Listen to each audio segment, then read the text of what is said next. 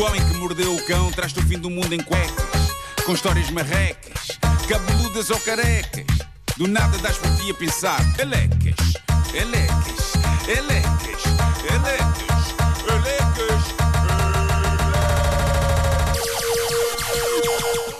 O Homem que Mordeu o Cão é uma oferta do novo Seat Arona Wave e também da FNAC. Elecas. Título deste episódio: A infância embaraça muito. Boas festas. É duro o que tenho para vos servir no arranque deste Homem que Mordeu o Cão. Eu sei que esta história vai agastar-vos. Pessoas acham que o Natal só começa em dezembro. Vasco, isto é para ti. Cala-te, Vai ser forte. cala-te. Uma senhora inglesa está nas notícias depois de ter sido entrevistada pelo jornal Daily Mirror. Por uma razão, esta senhora, Tanny Beck, 33 anos de idade, mãe de dois filhos, ama o Natal. Então ela prepara o jantar de Natal com, digamos, alguma antecedência. Uh, Já que antecedência? Estou a fazer. Que antecedência? É dia 3 de outubro, ela já tem o jantar de Natal pronto. Quê? Eu por acaso Ela- pensei em janeiro. Ela, ela começou. Como assim? Ela tem, o Não vai ficar jan- frio. ela tem o jantar de Natal pronto desde o dia 16 de setembro. Está feito tudo. Já o cozinhou, está pronto. E depois congela. Está congelado até ao dia 24. Ou seja, ela vai às compras durante as férias do verão. É isso, ela diz que isto é uma tradição anual. Ela cozinha a ceia de Natal no final de setembro, princípio de outubro. Ela diz, diz ao jornal que ahm, quando chegar o dia vai ser tudo mais fácil. Claro, está descansada, é só Claro tirar sim, do Mas precisa de congelador. ser três meses antes. É a questão que se coloca. Atenção, esta senhora, quando vai de férias de verão, dia 1 de janeiro mete o creme. sim, sim, sim. Ela diz que, para além do tempo que poupa no dia, comprar tudo em meados de setembro sai mais barato. Então está tudo feito, desde o prato principal E depois vai estar tudo fresquinho, não é? Vai, vai. Para quantos é que ela cozinhou? Tens, tens essa informação ou não? Sei, ela disse que tem dois filhos, mas isto dá para várias pessoas, porque eu, eu vi as caixas, ela tem, tem muita coisa em caixas. eh, sim, sim, sim. Mas poupar é o lema desta eh, querida senhora. Basicamente, ela constrói o Natal fora do Natal, mesmo as decorações, ela compra fora da temporada, quando estão ao preço da chamada uva mijona. Ela diz que, feitas as contas, entre comida e decorações de Natal, nos últimos anos, ela já poupou sólidos 5 mil euros. Ok. Bom, Estás a É ver? dinheiro, Bom. é? Estás a ver? ela diz que a grande inspiração dela é um folheto de 1977, cujo título diz tudo: Congelando para o Natal. Ela, Ei, é congelante para o Natal. disto. Tão bom. ela mostra o folheto das, das fotografias da, da notícia. Pá, aquilo está com um ar muito escafilhado, muito desfeito, mas é capaz de ser o bem mais precioso que esta senhora tem. Parece que esse folheto sugere pratos alternativos e não muito usados no Natal, como por exemplo almôndegas de Natal. Olha. Querem saber como são almôndegas de Natal?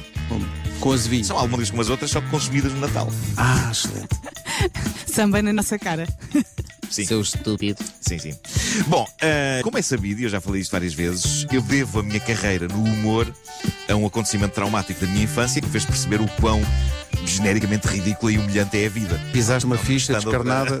Não, não, não, não. Macho, macho. Baixo, baixo.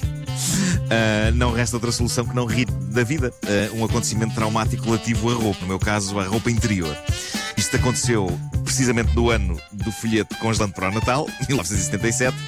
Para quem não conhece esta história, digamos que é a minha origem de super-herói. Não é? O Homem-Aranha foi mordido por uma aranha e a mim aconteceu-me isto. Basicamente, ia ter ginástica na, na escola primária, o Jardim Infantil Pestalozzi. Reparei que a minha mãe se tinha esquecido de meter os meus calções de ginástica na mochila, os calções eram brancos e percebi que mais ninguém se tinha esquecido. Todos os meus jovens colegas estavam com os seus calções brancos e então eu podia ter feito uma de duas coisas.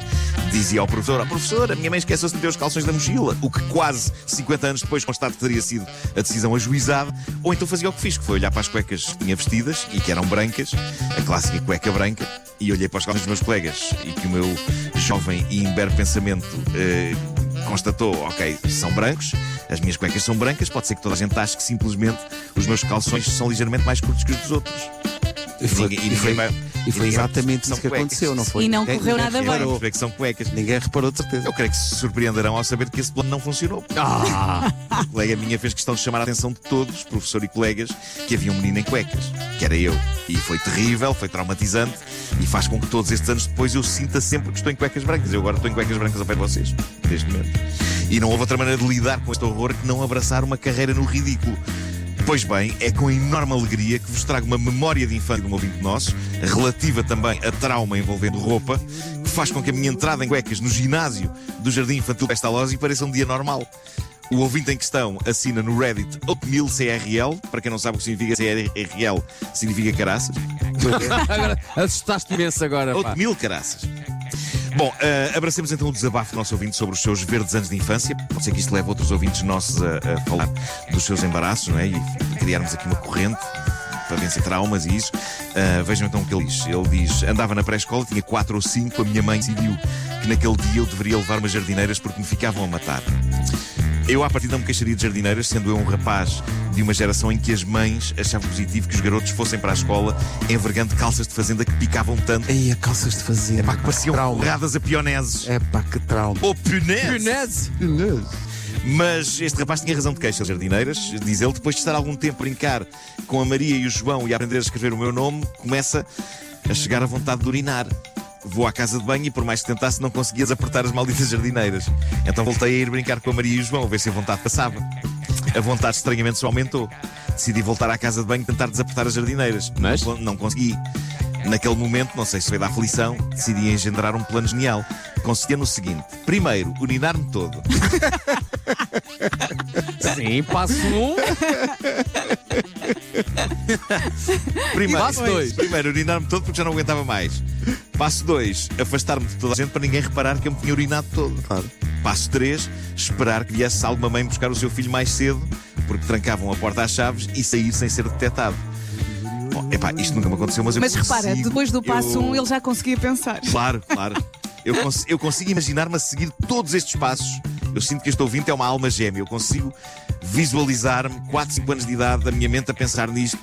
Tal- talvez até mais. Talvez eu, eu achasse boa ideia a isto já na casa dos 20. O que talvez explique porque aliás não arranjava namorada.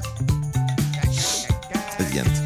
Bom, Ah, o primeiro passo, diz o nosso ouvinte, foi um sucesso. Urinei-me todo sem grandes problemas, até Ah. que soube bem. Então, se se no inverno estivesse frio, até aquecia. O segundo tornou-se mais complicado, diz ele, porque nesse dia aprendemos o jogo do galo e o rei dos bons só queria jogar aquela porcaria e eu só queria estar sossegado, virado como um maluco para a parede, para passar despercebido. Por obra divina, ninguém reparou que eu estava todo urinado. Entretanto, o grande momento chegou, veio uma mãe buscar o seu filho, eu aproveitei a porta destancada e pirei-me. Passei a porta, seguido de passar entre as grades, só custou a cabeça. Bolas. O quê? Não sei como é que ele fez isto. E segui para casa. Resultado: cheguei a casa todo mijado. Levei na boca por fugir da escola e a minha mãe levou-me de arrasto de volta para a escola, Não. onde fez questão de estragar todo o meu plano de ser o mais popular da turma, Não. dizendo em voz alta perante as Ai. educadoras e a turma que eu me mijei todo e como é possível um miúdo de 4 anos fugir assim. pois era isso que eu estava a podia, pensar. podia ter só dito a segunda.